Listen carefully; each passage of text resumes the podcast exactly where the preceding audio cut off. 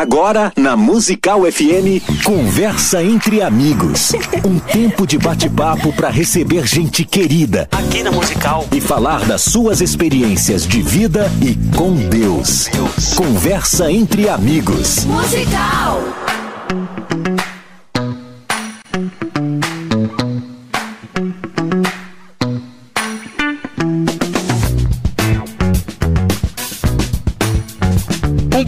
Na graça e na paz de Jesus. Eu sou o pastor César Cavalcante. Mais uma vez, para a glória de Deus, está no ar mais uma edição do nosso programa Conversa entre Amigos. Uma vez por semana a gente dá uma pausa no tradicional debate da Rádio Musical FM para receber aqui homens e mulheres, pessoas que têm feito a diferença, pessoas que Deus tem levantado de forma estratégica dentro do reino de Deus para compartilhar um pouco das suas experiências e, quem sabe, incentivar os ouvintes e os internautas a uma melhor performance na vida espiritual, ministerial, que seja. Na técnica do programa está aqui o Rafael Cássio Ferreira e você pode participar com a gente pelo WhatsApp 0 operadora 11 9 8484 9988. Vou mandar um abraço especial para a turma que acabou de deixar aqui os estúdios, os pastores da Assembleia de Deus do Brás, na pessoa do pastor Marcos Rangel e todos os demais. Deus abençoe. É, e hoje eu estou recebendo aqui um casal de pastores, de líderes que estão desenvolvendo assim um trabalho excelente, um trabalho é, que vale super vale a pena parar para a gente ouvir fora do Brasil. Eles são brasileiros, é, casados há 23 anos e estão plantaram uma igreja um pouquinho antes da pandemia, nas vésperas, um pouquinho antes da pandemia, um ano e pouco antes da pandemia, nos Estados Unidos, igreja fora do Brasil, é, igreja fora do Brasil, geralmente é igreja de brasileiros, né, Europa, Estados Unidos tal, e é, geralmente são igrejas muito pequenas, né? geralmente são igreja muito, igrejas muito pequenas. Mas esse casal de pastores, que são fundadores da Vida Church, é, em Winter Garden, na Flórida, é uma igreja multicultural, e a gente vai entender um pouquinho mais sobre o que é isso.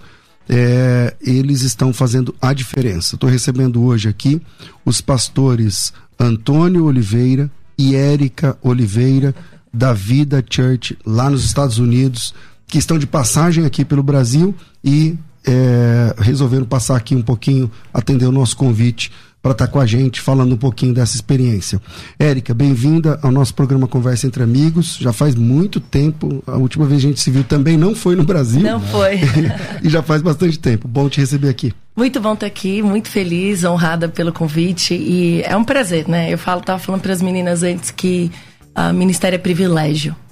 Ministério não é peso, ministério é privilégio. Eu sou privilegiada de viver para o Senhor já há muitos anos e de uma forma integral na vida church. Há cinco anos, então, a gente consegue enxergar o ministério de primeira linha, o milagre acontecendo. Que legal. E o que a gente tem visto são milagres acontecendo todos os dias, testemunhas de primeira fila. Esse lugar eu não abro mão, não. Que legal. Com a gente também, aqui está o, o maridão, o Antônio Oliveira, que é, começou junto com ela esse projeto da igreja lá nos Estados Unidos. Hoje tá pior minha voz. Antônio, bem-vindo aqui ao programa, cara. Obrigado, Muito César. bom te receber. Feliz demais de estar aqui.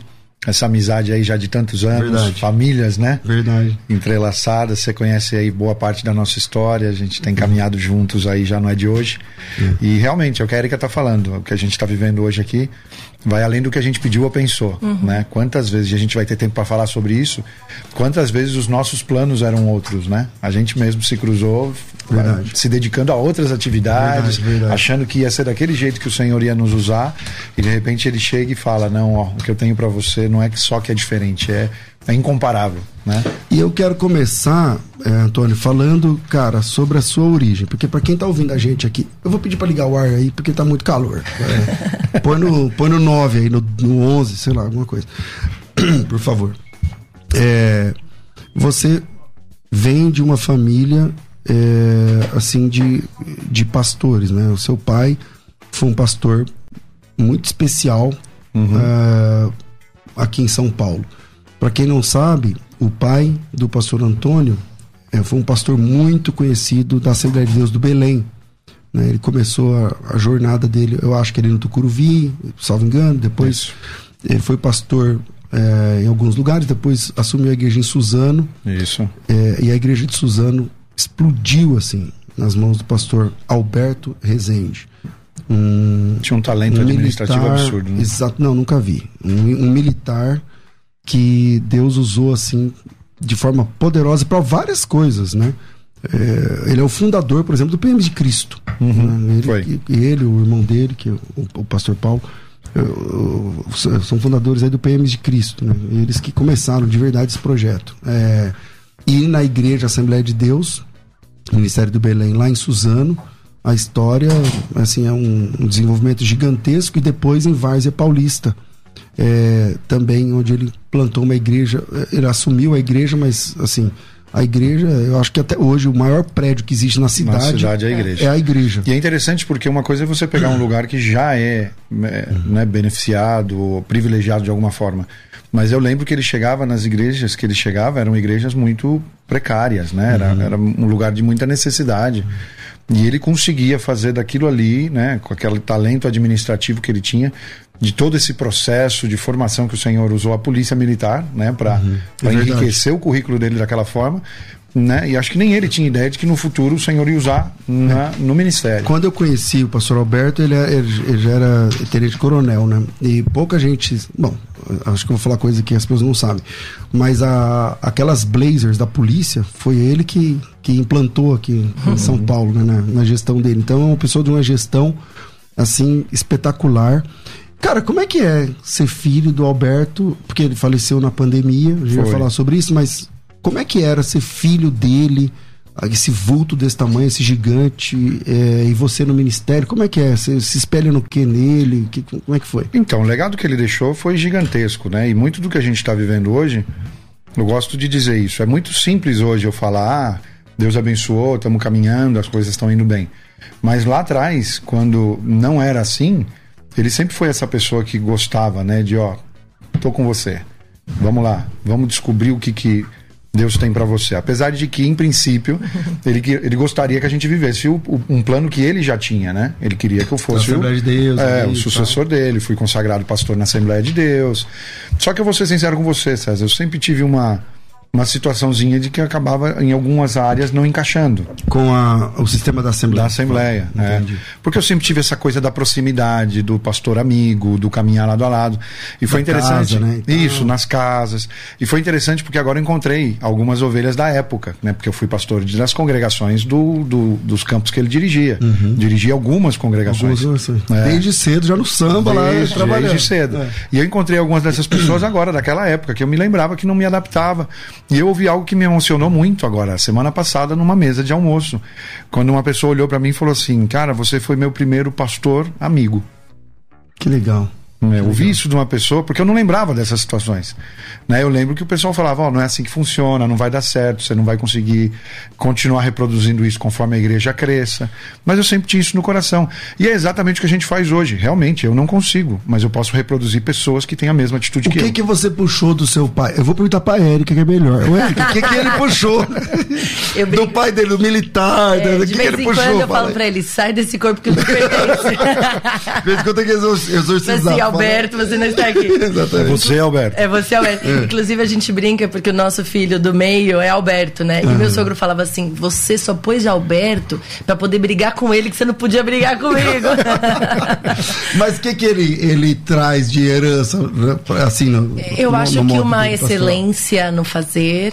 É, isso eles são muito parecidos, assim, já que a gente vai fazer, a gente vai fazer no 100%, na excelência. Óbvio que existe uma diferença de gerações e de formação, uhum. inclusive, né? O Antônio não é militar, então ele uhum. tem uma flexibilidade maior, mas eu acho que essa questão da excelência, para o Senhor vai ter o melhor.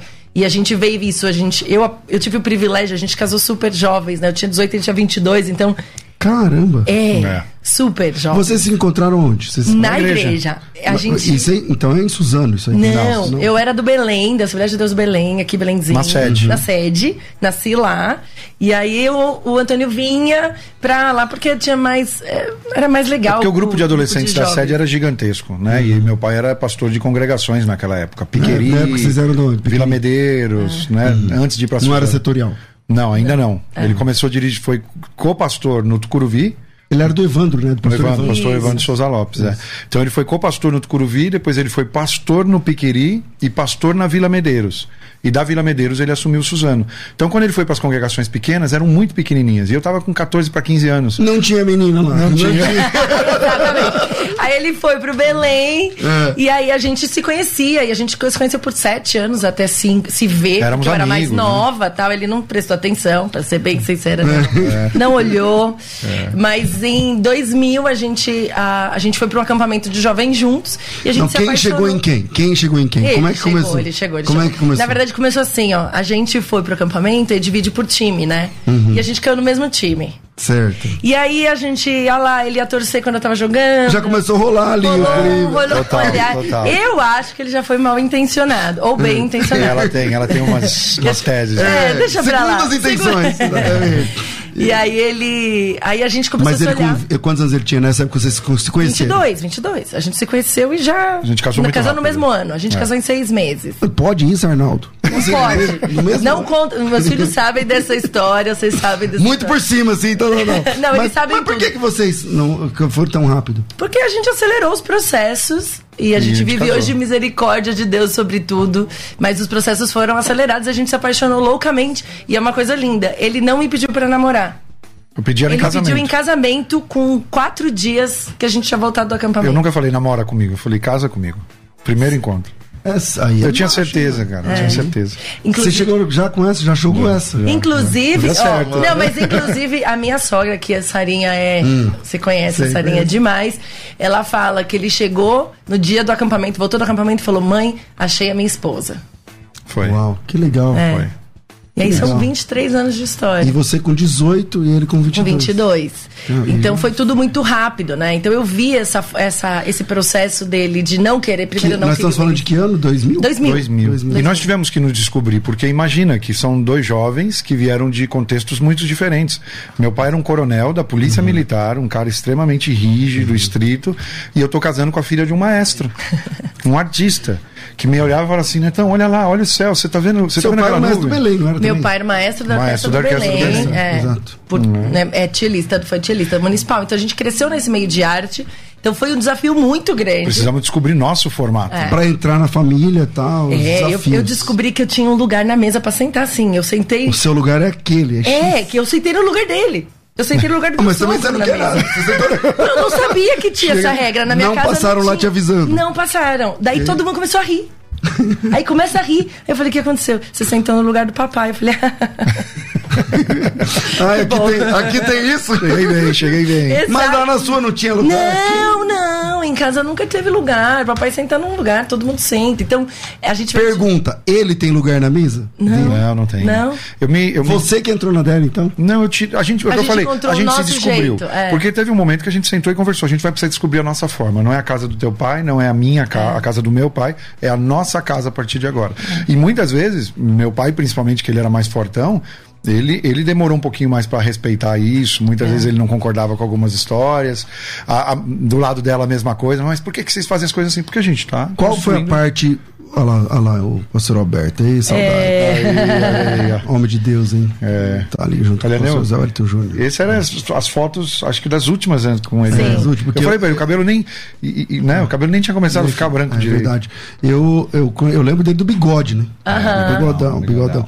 É, qual foi a parte legal e a parte chata de ter casado muito rápido?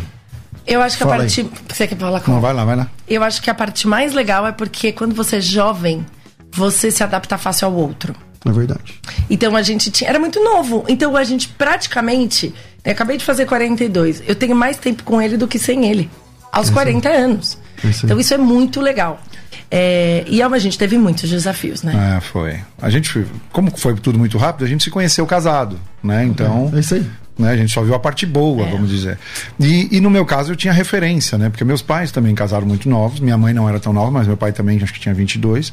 Então era meio que a referência que eu tinha e era um sonho. Eu falei, com 22, 23 anos eu quero estar casado. É. Que legal. Vocês foram morar onde? Que bairro? É, na Brasilândia. É. A gente tinha um apartamento lá, E meu pai tinha comprado esse apartamento, ele falou, ó, tá à disposição, pode usar. Mas ficamos bem pouquinho lá. Foi. A gente Aí... mudou muitas vezes. César, são 23 anos de casado, eu acho que temos 19 mudanças, duas de continente. É. Tá Caramba! Fácil. Vocês já moraram. Eu te conheci na, na França, não foi? Não, é, a gente se conheceu em Paris, mas é. a gente morava na Espanha na época. Isso, na Espanha. Isso. Verdade. É. E, e, então, por que, que vocês, vocês são ciganos? No... praticamente. A gente praticamente. pastoreou ciganos também. Só que isso também foi uma das situações, porque lembra que eu era pastor da equipe do meu pai. Uhum. E um dia, poxa, uma dinâmica super agitada, eu era o diretor financeiro da igreja, eu era líder de uma congregação, eu sou formado, né, minha primeira formação é jurídica, então eu também trabalhava no jurídico da, da, da prefeitura da cidade que a gente morava. Então era uma vida muito agitada. E eu sentindo uma eterna né, insatisfação. Falei, poxa, não pode ser só isso a vida, não estou encaixando, apesar de ser muito né, muita ativo. Coisa, fazendo muita coisa. E eu tava mal, mal, né? Tinha engordado pra caramba. É, Qual foi seu recorde? De peso? Nessa época eu devia estar com 120, por aí. E ela não dormia à noite, né? Ela acordava de manhã, ao lado da cama estava cheio de, de, Sorvete, bolacha, Minha de tudo. E comecei a passar mal, cara. Comecei a ter problema de pressão. Super Falei, jovem. não posso ter com 20 e poucos anos problema de pressão. Falei, não vou começar a tomar remédio. Aí tinha um pessoal que tinha vindo da Argentina, um ministério que chamava Escola de Cristo Internacional. E eles deram um curso lá na igreja, na Várzea. E eu, por causa da correria toda, não conseguia acompanhar direito. E aí, no final, quando eu fui me despedir do pastor, eu falei, poxa, que legal, mas uma pena que eu não consegui fazer o curso como se teria que fazer. Ele falou, não seja por isso, eu te dou uma bolsa para você ir fazer um curso lá no, na nossa sede por 25 dias, é. né? Isolado. Itacararé, em, na Argentina. Interior da Argentina. No, eu não tinha ideia, César. Era no meio do nada. E eu passei 25 dias orando, jejuando mas sozinho, e lendo a Bíblia. Ou, sozinho. Só, só com outro grupo, uma classe de Sim, 20 mas... e poucos alunos, uhum. mas sem ninguém na minha família, só eu. Uhum. E 25 dias orando, jejuando obrigatoriamente, que tinha uhum. escala de jejum, e estudando a palavra. Você ficar 25 dias fazendo isso, César, não tem como não, não aconteceu alguma coisa. não, meu senhor, né? Não, na raça. Não tem que... como. E aí lá, eu lembro do Senhor me falar, porque eu tinha a promessa desde os 13, 14 anos de idade: você vai ser missionário, você vai viver em outros países, você vai falar outros idiomas. Só que até então não tinha acontecido, tinha o desejo no coração, aquela coisa, não sei se você vive isso. Uhum. Cada país que eu visito, eu tenho isso na cabeça, eu viveria aqui. Eu viveria aqui. Sempre tive isso. Sou muito aberto a estar tá fora, sair, a, a, viver em outros lugares. Adoro ver meus filhos falando idiomas, nós falando idiomas. Apesar de que é engraçado, né? Quando eles eram pequenininhos, lá na Espanha, por exemplo, a gente falava espanhol, inglês, o português, e eles olhavam pra gente e falavam: Uau, é. como vocês são demais, né? Hoje e eles, agora? Hoje eles veem o inglês que a gente fala, porque eles falam inglês perfeito. O deles Falou, é, é melhor é, e o do seu é Tabajara. É, total. Eles olham pra gente hoje e falam: Esse é o inglês que você falava já lá na Espanha. Não, melhorou, falei, melhorou melhorou. Caramba. E, e, o primeiro país que vocês mudaram foi qual? Espanha. Porque daí eu volto da Argentina nessa pegada de, ó, o Senhor me falou que chegou a hora. E aí eu ligo para ela, no momento que deu, deu cobertura, porque no lugar que eu tava não tinha cobertura de celular. Uhum. Daí eu falo, se prepara que eu tô voltando e a gente tá indo embora. Ela falou, como assim tá indo embora? Eu falei, o Senhor me falou, a gente tá indo embora. Pra onde? Falei, não sei ainda. Essa é a parte Alberto, entendeu? Entendi. Do nada, pá, vai mudar tudo. Falei, não sei ainda. E aí eu lembro que eu tinha tirado 30 dias de férias, fiquei 25 lá, tinha uma semaninha em Várzea. E cheguei falando para ela, estamos indo, e fui falar com ele. E ele, de frente, esquece, preciso de você aqui, você faz parte do meu time, daqui você não sai. Eu falei, pai, mas o Senhor me falou. Ele, ele vai fazer. Isso com quanto tempo de casado você tinha? Isso foi em já tínhamos dois filhos. A gente já tinha sete anos. Sete é, anos. Já tínhamos dois filhos. É, hoje nós temos três, mas já é, tínhamos é, 2006 para 2007. E eu sei que o Senhor não fala, né? Não, não existem coincidências. Aqui naquela semana chegaram quatro convites do campo missionário. Um para Boston, um para Argentina, um para o Peru, que é onde eles tinham o trabalho forte, uhum. e um para Espanha. E aí nós fomos para Espanha. E nós fomos enviados para Espanha. E aí a gente tinha dois filhos e a gente, nesse período eu engravidei, então quando nós chegamos em 2007, a gente tinha uma criança de cinco, uma de três, eu estava grávida de seis meses. Mas você ganhou o neném lá? Lá na Espanha. A caçulinha nossa nasceu, nasceu no sul lá. da Espanha, nessa primeira igreja que a gente serviu. E como é que foi essa experiência? Quanto tempo vocês ficaram? Nós ficamos de 2007 a 2012, então deu quase seis anos lá. E foi muito forte, né? A gente trabalhou com uma igreja espanhola no sul da Espanha, pastoreamos ciganos lá. Então foi muito cigano, forte. Cigano é. original, original. E lá na Espanha, nossa experiência foi com espanhóis. Então a gente teve a experiência missionária raiz, Inter... no sentido de, inter... é, de cultural, né? A gente teve que aprender outra cultura e a gente entrou all in, assim. Se era para fazer, a gente vai fazer tudo. E Deus transformou o nosso coração ali. Vocês fizeram inglês aqui? Já? A gente, na verdade, é, a gente tava na Espanha, na né? Então, ah. então a gente tava falando espanhol e a gente aprendeu na raça. A gente já falava um pouco, mas, você defendia. então, hoje o inglês, o inglês que vocês têm é, é o da raça ou é. Não, a gente estudou, a gente estudou. Enquanto a gente estava na Espanha, a gente estudou inglês.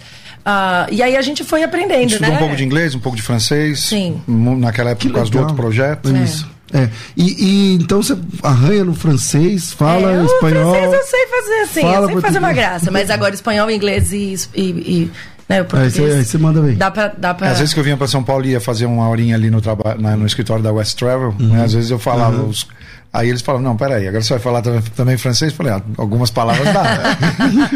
agora, e o que que levou vocês, como é que foi essa história de ir embora para os Estados Unidos? Não foi decisão nossa. É, a gente amava a Espanha de todo o coração. Acho que por nós a gente nunca teria é. saído de lá. Foi uma determinação do Ministério na época. É, a gente não entendeu. Foi não. um processo bem. É, Doloroso, né? né? Foi. E, e, misturava muito essa questão, né, Cesar, do pai pastor, né? Então tem hora que era o pai, tem hora que era o pastor. E eu lembro que no dia da primeira vez que ele me falou, acabou a Espanha, você vai para outro lugar. Eu falei, é, eu tenho alguma opção? Ele falou, se quiser ficar, fica por conta. Eu falei, tá bom, então eu fico por conta. Daí, com a intimidade que ele tinha, ele falou assim, não, não me responde assim direto, né? Me, me fala pelo menos que vai orar. Ele sabia o que fazia, né? Uhum. me fala pelo menos que vai orar. Falei, tá bom, se é o que o senhor quer ouvir, eu vou orar. E fui orar. E naquela oração, não vou te falar que Deus me falou, tá, acabou, tá na hora de ir embora. Mas veio uma consciência muito forte de uma bênção na obediência. Uhum. Muito, muito forte. De obedecer o que ele tá falando. Muito, muito. Uhum. Falou, não concordo, não vejo, não quero, mas se eu obedecer, Deus vai me abençoar. E aquilo foi determinante no nosso é, ministério. mudou nossa história. Mudou nossa história. Caramba. E, e que ano vocês chegaram lá nos Estados Unidos? 2012. Mas aí, lembra que a gente, né, homens, a gente é mais prático, a gente vira a página e acabou. Uhum. Elas são super românticas. Então, beleza, conversei com ele, tudo ficou certo, mas daí eu tenho que conversar com a minha esposa. E como é que foi pra você? Foi terrível. A minha sensação era de luto. Não, meu lugar no mundo era Espanha, até hoje. Se eu ver um espanhol na rua, eu ver um brasileiro, eu me sinto Conectada. mais espanhola do que brasileiro. Meu lugar, se falar, você quer ir para onde agora? Eu fui para Espanha. É o meu lugar no mundo. Eu tenho paixão por aquele povo. As crianças cresceram lá, então eu tenho muito. E acho que foi uma questão que Deus deu mesmo. Então eu não queria sair. E eu falava, não dá, não dá, não dá. E aí teve um. Nesse momento que Deus falou com ele, ele falou: Nós vamos, eu queria que você fosse feliz. Mas a gente vai. Como você tem que estar feliz, feliz ou triste, mas vai. vai. É. E, e aí ele falou: Eu não tenho mais o que falar para você. Ou Deus fala com você, eu não sei. Vocês mudaram da Espanha direto? Ou fizeram... É, Ela passou passamos, quatro meses no Brasil. É, mas passamos assim, com as malas no carro mesmo. esperando para ir embora. Uhum. E aí, naquela noite, a gente trabalhava na época com turismo também, a gente estava bivocacionado. E eu fui atender um grupo em Madrid de brasileiros. E na hora de despedir, uma mulher olhou para mim e falou assim: Que Deus te abençoe aqui onde Ele vai te levar. Porque você tá vendo isso e eu tenho isso para você. Eu desabei chorar no do aeroporto. No meio do aeroporto. Do nada. Aliás, se um dia, eu falo isso publicamente porque eu quero conhecer essa mulher. Se ela lembrar quem eu não sei quem ela é. Porque mudou, porque naquele dia começou a minha cura. Do Senhor, deu entender que Deus estava fazendo. E hoje eu vivo o que Deus falou que ia fazer. Mas o processo foi doloroso. Então, esse processo de ter que me diz porque tinha uma grande questão. Ele falava assim: nós vamos para os Estados Unidos. Eu falei: vou fazer o que nos Estados Unidos se na Espanha não tem pastores? Eu quero, eu tô falando de Jesus para pessoas. Já tá precisando aqui, né? Precisa então. daqui. E Deus, como Deus fala, para que que eu vou lá? Lá tá cheio de igreja. Então esse processo para mim era muito, eu, eu quero ser útil. E eu tenho paixão por gente, eu tenho paixão pelo ministério, assim, é, é de verdade isso para mim. É. Então foi um processo muito doloroso sair, mas foi de cura. Quando a gente chegou nos Estados Unidos, já passando esses meses do Brasil, que foram intensos, de todo mundo queria que a gente ficasse, uhum. nós chegamos, quando nós chegamos lá, o Senhor começou a falar comigo e eu fiz um jejum de 40 dias e o Senhor falou para mim: é você que tem que mudar, é você que tem que se submeter a mim e para de culpar qualquer outra pessoa pela mudança que eu tô fazendo. Na e vocês vida. foram para lá para plantar uma igreja? Na realidade, naquele momento já existia uma igreja que não estava na região que a gente morava. Então nós começamos a apoiar essa igreja. Mas aí é que tá, César. Todo esse processo foi foi uma determinação, nós obedecemos, fomos, mas era um projeto que estava meio que acontecendo conforme ele né, ia se se, se desenvolvendo. E aí não deu certo essa questão desse projeto e acabou gerando um, um, uma crise gigantesca em mim naquele momento também. Porque daí eu falava, puxa, tudo que. Todos os problemas que eu tenho hoje na minha vida, né, o que eu, da maneira como eu via, estavam ligados ao ministério. E lembra que eu estava ainda bivocacionado. Então ali cometi algo que eu costumo dizer, eu sei que o Senhor, né, todas as coisas contribuem para o bem, mas eu costumo dizer que foi o maior erro da minha vida, porque quando eu vi toda aquela dor de cabeça, eu abandonei o ministério.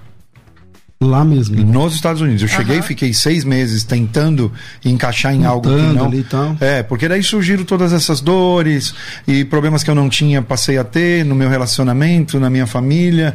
E na Espanha eu vivi um tempo muito feliz no ministério, muito alegre.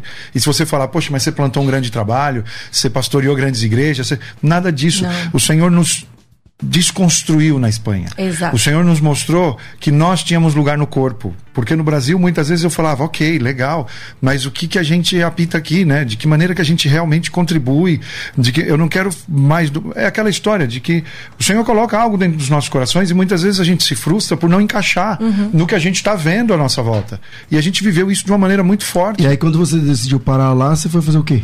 Porque fiquei só, na, das oportunidades fiquei só também. na empresa. Eu tinha a companhia de turismo, né? Eu era parceiro uhum. do nosso amigão em comum.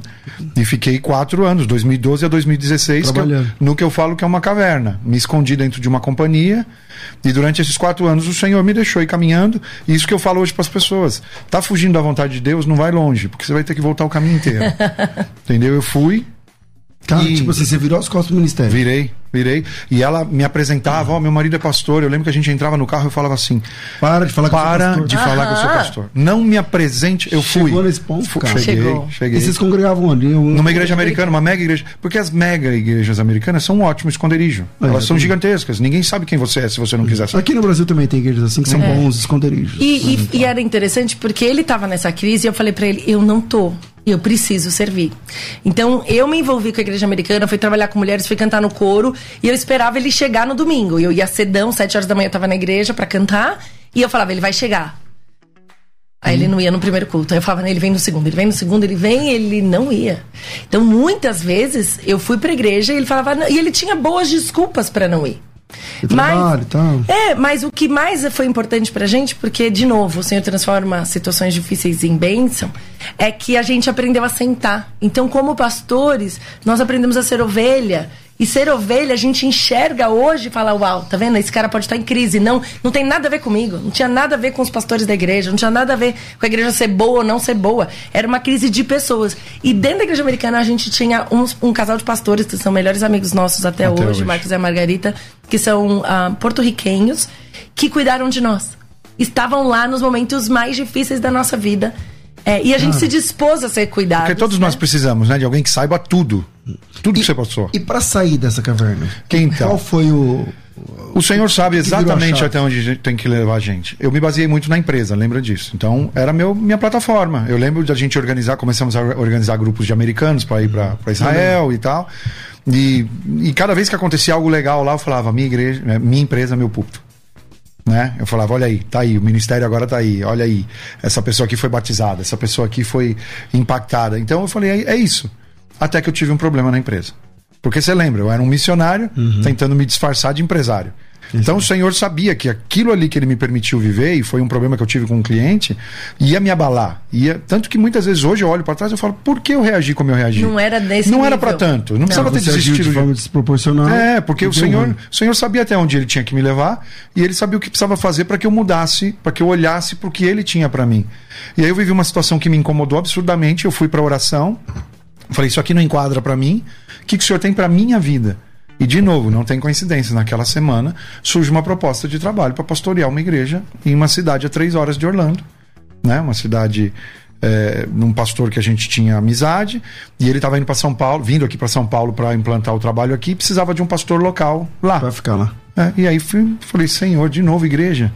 Ele passou umas semanas reclamando e falava assim: por que, que o senhor me colocou aqui? Para mim era um castigo, César. Naquele, com o que eu estava vivendo naquele momento era um castigo. Só que ao mesmo tempo o Senhor também sabia o que precisava transformar em mim. Porque eu tinha abandonado minha empresa agora, que eu amava em Orlando, eu tinha saído do, do ambiente que eu gostava, da casa que eu tinha comprado, fui viver numa cidade que eu não queria estar. E só que e o Senhor. que mudar para lá, porque. Totalmente, uhum. não, tudo. Três mudar para lá, horas, três horas. Só que daí o Senhor me colocou para trabalhar com uma igreja brasileira de um índice altíssimo de, imigra de, de imigração ilegal, mas não estou te falando de imigração de entrar pelo aeroporto e ficar, de gente que entrava pela fronteira. Por coiote mesmo. Por tá? coiote. E não estou te falando de, um, de homens e mulheres, só estou te falando de gente que entrava com as famílias. César, você não tem ideia do que é isso. pelo rio e tal. Tudo. Mas com famílias. E não é a família toda junta.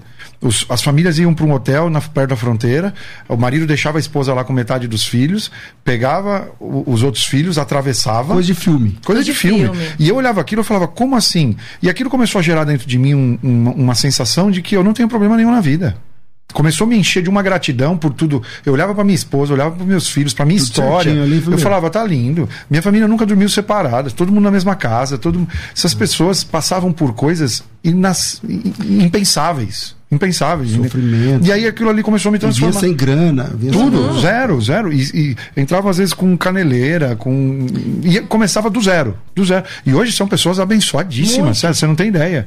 Porque é o all-in, entendeu? Não tem plano B, não tem alternativa, não tem ninguém para ligar, não Como tem. Como é que é o brasileiro lá nos Estados Unidos, tem gente? de tudo, é... tem de tudo. Dependendo da região, a gente tem, tem regiões que tem um acolhimento maior com quem não tem outras opções e entende que essa é. Isso é uma questão extremamente delicada.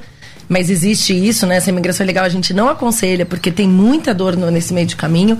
Mas a gente tem também, por exemplo, na região de Orlando, muita gente muito bem sucedida no Brasil que escolhe morar lá porque tá uma noite de distância, oito horas no voo, e aí vive muito bem lá, muita gente. Não, mas eu falo quem mora, quem é de lá, de lá, o brasileiro que fica lá mesmo. Então, tem de tudo. Tem gente que veio porque não tinha, por exemplo, a gente tinha uma família muito querida que eles eram do interior de Rondônia e falou: a gente não ia conseguir nada de. de... Foram para tentar a vida. Foram uhum. para tentar a vida. E estão lá e vão, e vão tentando encontrar forma de, de viver bem, e, e, fazer o, o, né, o que seja legalmente possível. É, Porque esse pra quem não tem nosso... documento lá, sempre um é desafio, muito complicado. Né? Demais, tudo muito complicado. Pode, né? Tudo muito complicado. Mas tem gente também que vem com, com, com histórias. É. não consegue... é igual no Brasil. No Brasil, se você chega aqui ilegalmente, você vive a vida inteira, eu acho. Mas não, lá é muito complicado. É muito é, complicado. Muito Mas eles, eles mudam a configuração deles eles funcionam bem. É. E naquele lugar o Senhor me transformou vendo isso. E nós ficamos dois anos lá. E eu me lembro, é interessante ver isso. Eu sou muito visual, né? Eu vou montando uma linha do tempo, vejo como um filme. Eu lembro que na, naquelas. Eu não sabia ainda o que vinha pela frente, né? Mas é, num determinado momento eu estava indo para a igreja e eu comecei a chamar ela, falei, mo, mo, a gente não tá mais sozinho, porque mesmo morando lá, eu me sentia muito sozinho. Eu falei, a gente tá por nossa conta, uhum. é meio que foi nossa decisão vir para cá, não tem ninguém para ajudar, não tem ninguém para apoiar. E eu me sentia sempre muito sozinho, César. Sempre em Orlando, depois é, em Fort Myers, sempre muito sozinho. Até aquele dia que virou essa chave, quase dois anos que a gente já vivia lá. E naquele momento eu percebi que eu fazia parte do corpo. Que eu tinha gente que se preocupava, que eu tinha gente para quem eu podia ligar. É. E foi algo tão automático, foi uma chave que virou dentro de mim. E eu falava para ela, a gente não tá mais sozinho, a gente não tá mais sozinho. E eu lembro que eu fomos, fomos pro culto naquele dia, e no final da ministração eu falei para as pessoas. Falei algo que precisava acontecer comigo aqui nessa cidade aconteceu hoje. Hoje eu tô curado. Falei de plataforma. Uma família percebeu. Uhum. No final do culto eles vieram e falaram: Pastor, que negócio é esse que você tá falando? Eu não sabia. 15 dias depois, fechava o ciclo naquela cidade. Uhum. O Senhor me levou para lá para uma cura. O Senhor restaurou meu ministério. Uhum. É de arrepiar, de lembrar até hoje, porque ali minha vida mudou quando eu percebi que eu era corpo, César. É. Que eu não estava sozinho. Por isso e hoje. Que você que... tinha que retomar o ministério. Exato, exato. E, e, é o que a gente vive hoje na vida o tempo inteiro. É só a gente fala, só vem pro corpo, vem pra mesa. E a decisão de, de começar um novo trabalho? Foi aí, aí, aí, foi incrível. 2018. Isso é 2018. Eu sou demitido, 2018. eu sou demitido em Fort Myers.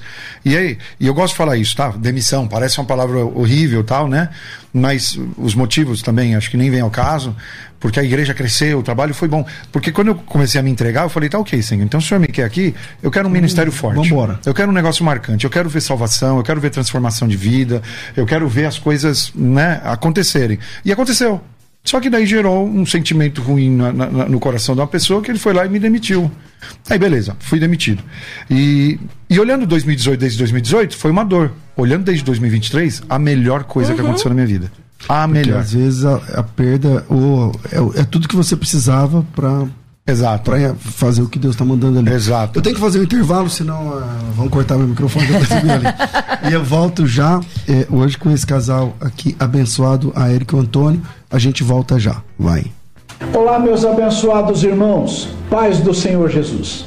Sou o pastor Deirode Andrade. Eu sou o pastor Tiago Marques, da família Dizescópio. Eu, Carlito Paz, da Igreja da Cidade em São José, quero convidar você para a Escola de Ministério.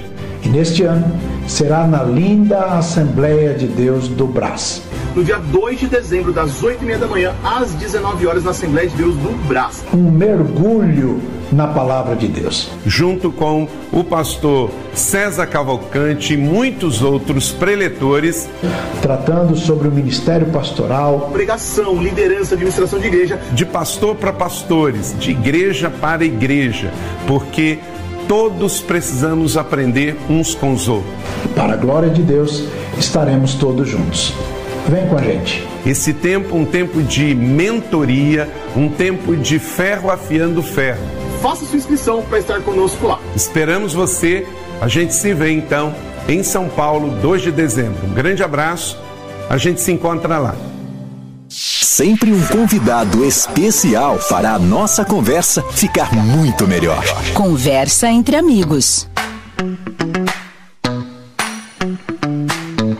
Estamos de volta com o programa Conversa entre Amigos e você ouviu aí o, a propaganda né, do próximo evento da Escola de Ministérios, o evento ao vivo, e você pode estar com a gente. É só chamar pelo WhatsApp, o WhatsApp é 9 30 30 1234 011 aqui em São Paulo 930 30 1234 e fazer a sua inscrição. É, e eu quero falar com vocês a respeito da próxima edição da Black Friday. Então a Black Friday esse ano vai acontecer na última semana agora na, de, de novembro. E nós temos só hoje é sexta nós temos só uma semana de segunda a sexta que é a semana anterior. O que a FTB faz é, anualmente a gente faz uma pesquisa. Qual curso. A gente tem, eu nem sei quantos cursos a FTB tem hoje funcionando, talvez uns 60 tipos de cursos. E a gente pergunta sempre qual curso você gostaria que a FTB oferecesse com grande desconto. Eu estou falando de desconto de verdade, nada de 20%, não. Eu estou falando tipo de 70% nessa edição da Black. É, e a gente está preparando já essa, esses cursos, né? ouvindo as pessoas, é, escolhendo os melhores cursos, elegendo, falando com fornecedores, para oferecermos a maior Black Friday dos, de todos os tempos. Para isso, é, a gente faz isso dentro do grupo do WhatsApp. Então, se você quer, é, sei lá, de curso internacional, a teologia, formação em teologia, hebraico, sei lá, os cursos que a gente tem né, escola de pregadores, qualquer curso. Se você tem interesse em ver um desses cursos com grande desconto, duas coisas. Primeiro, entra no grupo e lá você faz barulho lá no grupo para que o seu curso que você quer entre com desconto na, na Black. Porque não dá para fazer em 60 e tantos cursos, não dá. A gente escolhe cinco projetos. Cinco projetos, tá? Um fica na segunda, outro terça, outro quarta, quinta e sexta termina. E aí você quem já acompanha a gente há anos, só no ano que vem agora. Então, se você quer fazer, sei lá, teologia ou é, conhecer as terras bíblicas ou é, hebraico, enfim, escatologia, qualquer curso, com grande desconto, com grande desconto de verdade, desconto real mesmo, sabe, tipo de, de mil e tantos por duzentos e pouco, alguma coisa assim. Então, entra agora no grupo do WhatsApp. Eu tô abrindo o grupo hoje, tá? Para que a gente faça essa, é, essa próxima edição da Black. Chama pelo WhatsApp. Se você ainda não tem, então salva nosso WhatsApp aí, 011 9 3030 1234. 9 3030 1234 é 011. Para quem está fora do Brasil, muita gente aproveita a Black também fora do Brasil. Muitos dos nossos projetos também são online, ou então o material chega na sua casa. É só me chamar pelo WhatsApp. 9 3030 1234. 930 30 1234. Muito fácil esse telefone. Então, primeiro você salva o número aí no seu celular. Salvou? Vai lá, abre o WhatsApp, chama e faça uh, e, e, peça, né? Fala, quero entrar no grupo. Ou então, para ficar mais fácil e fica meio quase que automático, você só manda teu nome e tracinho grupo. Ah, meu nome é Cláudia. Então, Cláudia, tracinho grupo. A gente já entendeu, a gente vai mandar o link do grupo você clica e participa. O grupo o grupo está fechado, silenciado, para dar é, paz aí para todo mundo, porque ninguém merece todo mundo ficar falando. E o grupo está sendo aberto agora. 930 30 1234 é nesse grupo que você acompanha a, as ofertas que serão selecionadas para esse ano na Black. A Carmen está dizendo aqui, ó, já entrei. Então acabou de entrar lá no grupo. Bem-vinda, Carmen. Deus abençoe. Então, vem com a gente. 9 3030 1234 0 operadora 11 9 3030 1234 Faculdade Teológica Bethesda moldando vocacionados. Se você já foi chamado para o ministério, então você sabe lidar com a ingratidão. Muitas pessoas não reconhecem o nosso trabalho dentro do reino de Deus. A Faculdade Bethesda e a Rádio Musical FM anualmente promove um grande evento chamado Escola de Ministérios Evento ao Vivo. Um projeto de capacitação, comunhão, mesa, mentoria, que acontece uma vez ao ano. Dessa feita, dia 2 de dezembro, a partir das 8 da manhã, aqui na sede da Assembleia de Deus do Brás, você tem um encontro marcado com a sua capacitação. Planeje esse tempo para você, para o teu trabalho, para o seu ministério e com certeza o seu ministério vai mudar a partir do dia 2 de dezembro. Espero você, faça a sua inscrição caso não tenha feito ainda. Dia 2 de dezembro é o dia de ser moldado pelo Senhor. Sempre um convidado especial para a nossa conversa ficar muito melhor. Conversa entre amigos. De volta com o programa e agora ficou a parte curta, né? Porque eu demorei para fazer o, o, o intervalo. Como é que nasce a igreja Vida Church? Como é que essa igreja cresceu tão rapidamente? E é diferente porque quando você tem mega igrejas, né? Então você tem aqui Batista Lagoinha, não sei o quê, porque já tem cantores famosos, pregadores famosos, pastores famosos, gente que tem não sei quantos milhões de seguidores. Aí vai lá e monta uma igreja, vai todos os curiosos para lá. Diferente disso, vocês têm uma igreja na raça. Foi. Na raça, né? Ninguém tem milhões de seguidores, vai lá e é. começa um trabalho. Como é que vocês explicam uma igreja desse tamanho com tão pouco tempo? Primeiro foi promessa, né? Naquele. Hum, eu ainda estava lá em Fort Myers, fui demitido. No dia seguinte, um amigo me liga e ele me pede. Ele fala: Poxa, eu abri meu coração com ele, tudo que estava vivendo, é, extremamente frustrado, né? Foram dois anos de muita dedicação e para terminar ali daquele jeito, como eu te disse, de 2018, desde 2018 parecia ser algo ruim. Uhum. Mas aí ele me pede, ele falou assim: Eu tenho um amigo, tá, um pastor, profeta. Deus usou ele muitas vezes para falar comigo em momentos decisivos da minha vida. Se você me autorizar, vou te dar, vou dar meu, o teu número para ele para ele te ligar. E ele me ligou naquele dia à tarde. Eu lembro que a gente estava em Sarasora, na casa do meu cunhado. É, César, naquele dia aquele pastor falou tudo que, que a gente está vivendo hoje. Tudo, Sério, tudo, deu detalhes do perfil das pessoas, como seria o trabalho, que eu receberia propostas de parceria, que não era para eu aceitar. Você imagina a minha cabeça, um cara que naquele momento estava extremamente frustrado, não sabendo o que ia fazer. Falei, que propostas? Quem que vai me fazer proposta? E se fizer, eu tenho que aceitar.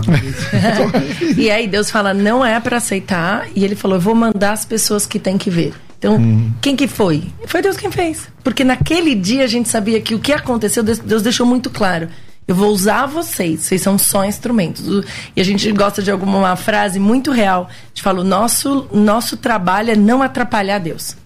É isso aí. Porque a igreja é dele. É dele. Então ele traz as pessoas. Isso é a igreja de Atos. Vamos ler Atos. E o atrapalhar não é só querer o diferente, viu, César? Muitas vezes os nossos bons planos né? Porque a palavra fala uhum. que os pensamentos deles são, assim como os céus são superiores à terra, são, os deles são superiores aos nossos. Então, ainda os meus bons planos são, né? Não, não tem como comparar com aquilo que ele tem. Quando começou a igreja, tinha quantas pessoas? Começou com quantas pessoas? Não, então, daí vê só, aí a gente recebe a palavra de que é uma igreja. Não sabemos ainda onde vai ser. É, a gente mostra. vai visitar Boston tá morando em Boston, conversamos com as porque a nossa parte Deus não vai fazer, né? A gente uhum. faz e, e, vamos em Boston, conversa com as pessoas, vê lugar, tal. Ah, legal. Beleza. Voltamos para Fort Myers. Final de semana seguinte viajamos para Winter Garden, que é onde a gente está. Que era voltar para casa. A gente já tinha vivido lá quatro anos. Uhum. E a gente está passeando no centrinho de Winter Garden e ela tá me fazendo umas perguntas assim, mo, preciso matricular as crianças na escola, onde vai ser e tal. Falei, linda, a hora que Deus me falar, na hora te compartilho. E eu lembro da gente brincar, né? Podia vir uma pessoa aqui agora e falar, ó, oh, esse que te digo. esse é o lugar. Só que foi tão lindo como Deus fez naquele É. dia. Porque lembra, era um tempo angustiante, sem respostas, né? a gente não sabia o que ia fazer. Tinha uma promessa do Senhor, uma palavra de que uma nova obra ia começar. E de repente eu olhei para ela e falei: O que, que você está sentindo? Ela falou: estou sentindo paz. Eu falei: Eu também, estou sentindo paz. Então era uma paz no meio de uma baita de uma tempestade que a gente estava vivendo que não se explicava. E aí saltou a notificação do aplicativo da Bíblia. Né? E naquele dia o texto, a gente estava usando a versão NTLH, e o texto era Colossenses 3,15. Olha só, a gente E apareceu acabou de falar de paz. dia. É o o versículo do do dia dia, do clicamos, abriu. Qual que era? Que a paz que Cristo te dá te dirija nas tuas decisões. E sejam agradecidos, porque para isso vocês foram chamados. Tipo, cala a boca. E aqui mesmo. É, exatamente. Aí o caminho é muito rápido, porque acontece isso, o Senhor confirma pra gente, ele ora e fala: aqui é o lugar que a gente vai começar a igreja. A gente acha uma casa, que aí é, é milagre atrás de milagre. A gente ficaria três dias aqui contando. E aí o Senhor começa a trazer os nossos amigos. Primeiro culto, quantas pessoas? Na nossa casa, a gente devia ter umas 10 pessoas, 15 pessoas no Por aí, máximo. por De aí. amigos. De amigos, amigos, ali amigos. Os Amigos, conhecidos, eu conhecidos Olha aí, tá aparecendo. Ali- Ah aí é o quê? Tá, isso aí já é na, igre... na primeira igreja. Acho que tem um. O comecinho desse Aí esse é o vídeo é na vídeo- sala de casa. É. Coloca no comecinho, É, Rafa, coloca no dá pra- comecinho. vê se dá pra voltar. A gente vai narrando. Volta- essa é a aí, sala de essa é essa é a primeira primeira- reunião. Aí, vai crescendo. Aí já fomos para esse. Esse espaço que era um refeitório de uma igreja americana. Só vai. E aí vai chegando as pessoas. Até 2018 a gente ficou aí. Quantas pessoas aí, mais ou menos, nessa Ah, fase? 40, É, já é bastante. 30, 40. Já é bastante. Aí esse é o primeiro ano, aniversário de primeiro ano. Olha lá, um ano. Primeiro tal. batismo. A gente teve o primeiro batismo já com 4, 5 meses de igreja. Isso aí, Isso é- pandemia. Isso aí já fomos direto Já pro não estúdio. já não- Isso já é o espaço novo e é onde nós Isso estamos é hoje. hoje. ó. Isso é hoje. Caramba. Caramba. Ó, esse é o primeiro culto Aniversário de e cinco aniversário anos. de 5 anos. O primeiro culto e os cinco anos. É. Isso. Meu Deus. Hoje nós já precisamos multiplicar cultos, a gente está tendo uma média aí Esse, de ó, 600, deixa eu 700 fazer pessoas de assistência. Esse aí são só as líderes de pequenos grupos de mulheres. Que legal. Hoje E são. aqui os líderes de pequenos grupos de de, família. famílias. Nós temos 35 grupos hoje.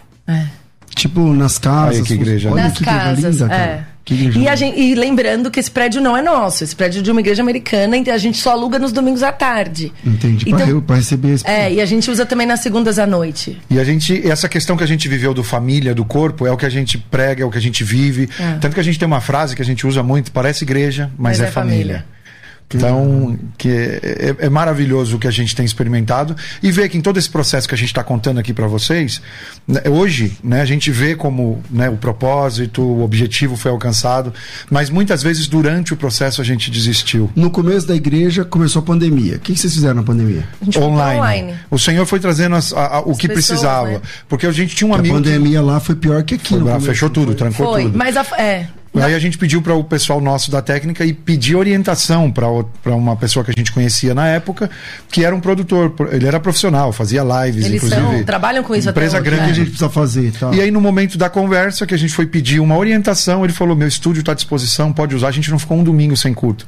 A igreja cresceu na pandemia, porque a gente tem gente muito criativa, muitas ideias. E o Senhor me falou isso lá atrás. Ele falou: você não vai ter que treinar ninguém. Você não tem ideia do nível das pessoas que está chegando lá, pessoas preparadas, pessoas capacitadas. Falou: você só vai precisar coordenar. Você só vai precisar, é por aqui, é por ali. E, e- e é exatamente isso que a gente vive hoje. Então as ideias eram essas. No meio da pandemia, igreja fechada, dia de ceia. A gente montava grupos de bicicleta, ia nas casas, não podia ver as pessoas, mas deixava os elementos na porta.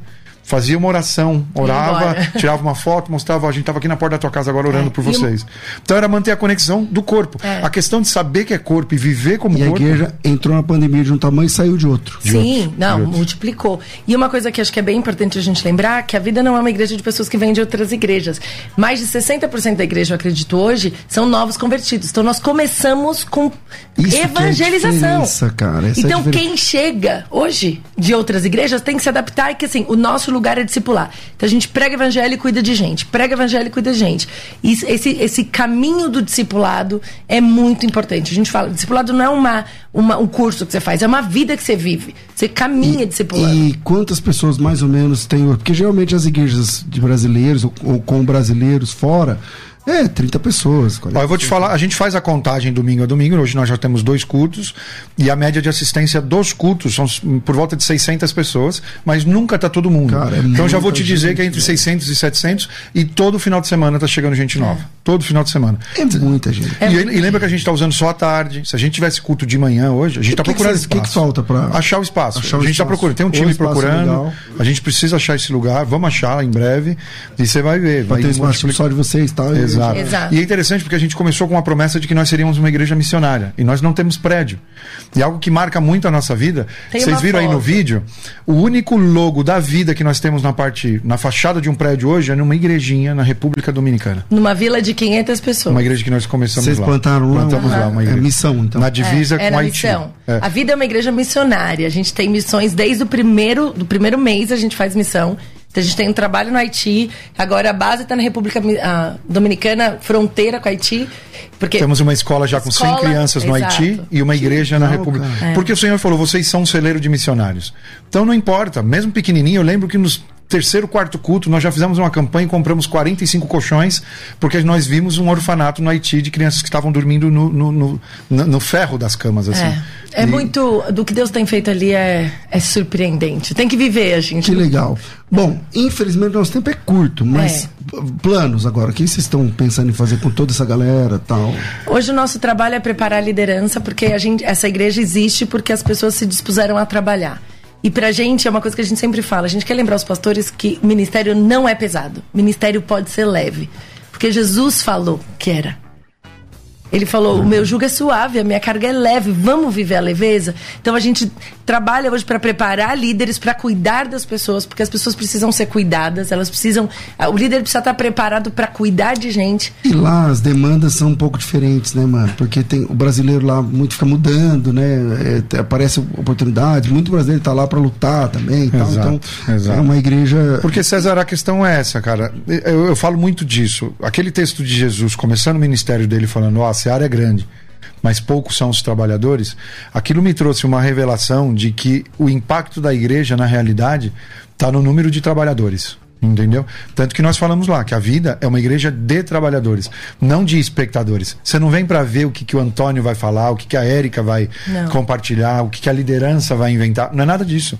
Você vem para participar. Aqui nós somos corpo. Você precisa descobrir qual que é a parte do corpo que você é e funcionar aí ser efetivo aí. Então, o que a gente está fazendo hoje é isso: multiplicando liderança, é, treinando os novos líderes de tempo de vida. Cada dois meses a gente está fazendo, já está tendo que encurtar o tempo aí para treinamento, é, multiplicando os grupos, porque não para de chegar gente. E o que está fazendo a diferença é esse cuidado pessoal, é essa mesa, essa vida. Sem ninguém famoso, não, ninguém, não, ninguém, ninguém. Não. Nunca pagamos um post. Não, nunca. a gente nunca fez um post é, patrocinado. Nada, nada. A, a, nossa rede social da igreja é linda, porque e a é gente na raça, na, na raça. é orgânico. A igreja é toda orgânica. Que Inclusive, quando a gente faz, a gente não é uma igreja que faz muitos eventos, mas os eventos que são, a gente sempre fala, nós vamos fazer com excelência para o nosso povo. Se o senhor mandar alguém de fora, Amém. Glória a Deus. Mas a gente não faz para trazer pessoas. A gente faz e traz os, as pessoas que são parte da nossa vida, tem caminhada com a gente.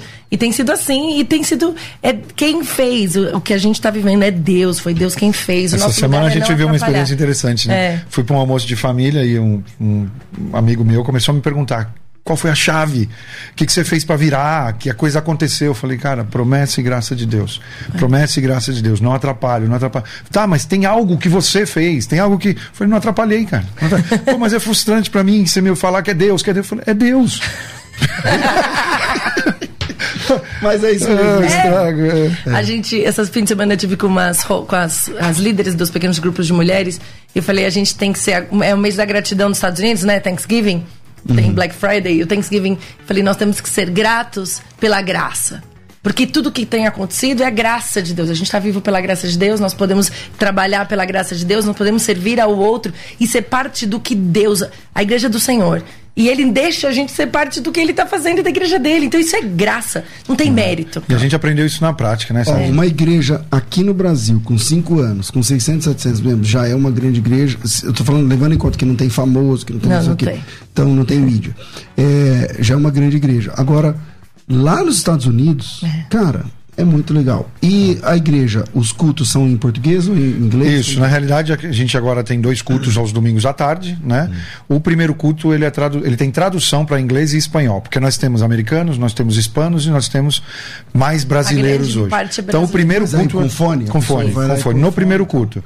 E lembrando que a gente também precisa estar muito adaptado com a questão das futuras gerações. Os nossos filhos eles falam mais inglês do que português. são de lá? Já aconteceu de eu chegar em casa depois de um culto e falar pro meu filho: "E aí, filhão, o que que você achou da mensagem hoje?" Ele me olhar e falar: "Pai, não entendo tudo que você fala." Entende? Porque o humor dele é americano, o, o conceito, a cultura dele é americana, apesar de não ter nascido né? lá. É, o- então a a gente precisa se comunicar, né? Porque o pessoal fala isso, né? Quando você aprende um idioma e você fala nesse idioma, você está falando com a mente da pessoa. Quando você fala no idioma nativo da pessoa, você está falando no coração Exato. da pessoa. Então isso é muito importante. O idioma nativo dos nossos filhos é o inglês. É, então eles, a gente, o, o Ministério Infantil de Adolescentes e de Jovens é bilíngue. Então eles, você vai entrar numa sala. Aliás, nosso culto tem músicas em inglês, tem músicas em espanhol, tem músicas em português e o, o Kids também, dos, dos adolescentes também. Eles fazem ministrações de adolescentes e de jovens. Às vezes fazem em português, mas normalmente eles estão pregando em inglês já. Então a gente sabe que daqui a alguns anos a gente vai ter cultos exclusivos em inglês, uma igreja hispana, uma igreja americana, porque o Senhor nos pôs lá. A gente não sabe exatamente o que ele vai fazer. Ah lá, ó os adolescentes aí. A gente não sabe o que ele vai fazer. Ó, esse foi batismo no acampamento de jovens. Muito Ah, lindo, muito legal. E é muito especial, assim. É. e a gente não sabe o que Deus vai fazer. Só que a gente sabe que é, o nosso lugar é. E que ele está fazendo agora. E que- É isso aí. É, bom, é, minha voz some do nada. Antônio, obrigado pela sua visita, cara. Quem quiser acompanhar nas redes sociais, ver como é que funciona, por onde que entra. Na realidade, nós temos aí o Instagram da igreja, né? Que é o vidachurch.life. Lá a gente está sempre bem atualizado com tudo. E os nossos pessoais, né? Antônio Neto AO e Érica Oliveira EO. Né? Então, Nosso como é que é o esquema? O seu é. É Érica Oliveira EO. E aí a gente lá, eu compartilho e falo assim, meu, não sou criadora de conteúdo, mas eu divido o que o senhor tem colocado. Não, mas ela é. Ela é... Tá criando conteúdo sim. Então, Tá. Érica Oliveira. O Instagram eu. da Érica é bem Oliveira legal, eu. bem E ativo. a gente no Ministério de Mulheres, Deus me deu Vida Coffee, que é o nosso Ministério de Mulheres, e tem sido muito especial. Eu faço uma live toda segunda-feira às 10 da manhã, horário dos Estados Unidos, e esse, esse- essa palavra é a palavra que gera todos os encontros do Vida Coffee Sisterhood. Que legal. E a gente tem um podcast, a gente tem conferência do Vida São Coffee. super ativos. Tudo lá no Érica Oliveira. É, lá você vai achar. pra achar. E E, e o seu bom. é. Antônio Neto AO. Por que, que esse negócio de Ua, Ua? assim, É, Antônio é. Ah, o Porque Antônio, já tinha. Oliveira. Antônio Oliveira. É, São sobrenomes. Ah, tá. Pra colocar no final. É, É que todo mundo que leva é Antônio Netão. Né? nem é. Bom, é, eu, infelizmente, o tempo é curto, mas foi uma delícia falar sobre isso e ver o que o senhor está fazendo Amém. com, essas, com essa família e, através delas, dessa família, al- alcançando tantas outras famílias. É, um recado só para o pastor Jonatas, ele quer saber se tem hotel da escola de ministérios, porque ele era do Pará e já comprou a passagem eh, e tal, tudo mais. Ô Jonatas, conversa com o pessoal do time da FTB. Chama lá 4040 4247 ou no 930 30 1234, que o pessoal te atende lá do. do é, fala com o Bruno, com o pessoal lá que Christopher, alguém vai te ajudar com esse hotel, tá bom? Deus abençoe a Amém. todos e espero vê-los em breve. Obrigado, César. Bom, e a gente espera vocês nos Estados Unidos. Se for para Orlando, vai lá. Venham nos conhecer. Quando eu ficar chique, eu vou lá. eu fico por aqui às duas da tarde, o bom e velho crescendo na fé. Tudo isso muito mais a gente faz dentro do reino, se for da vontade dele. Amém. Você ouviu? Conversa entre amigos. O papo foi excelente.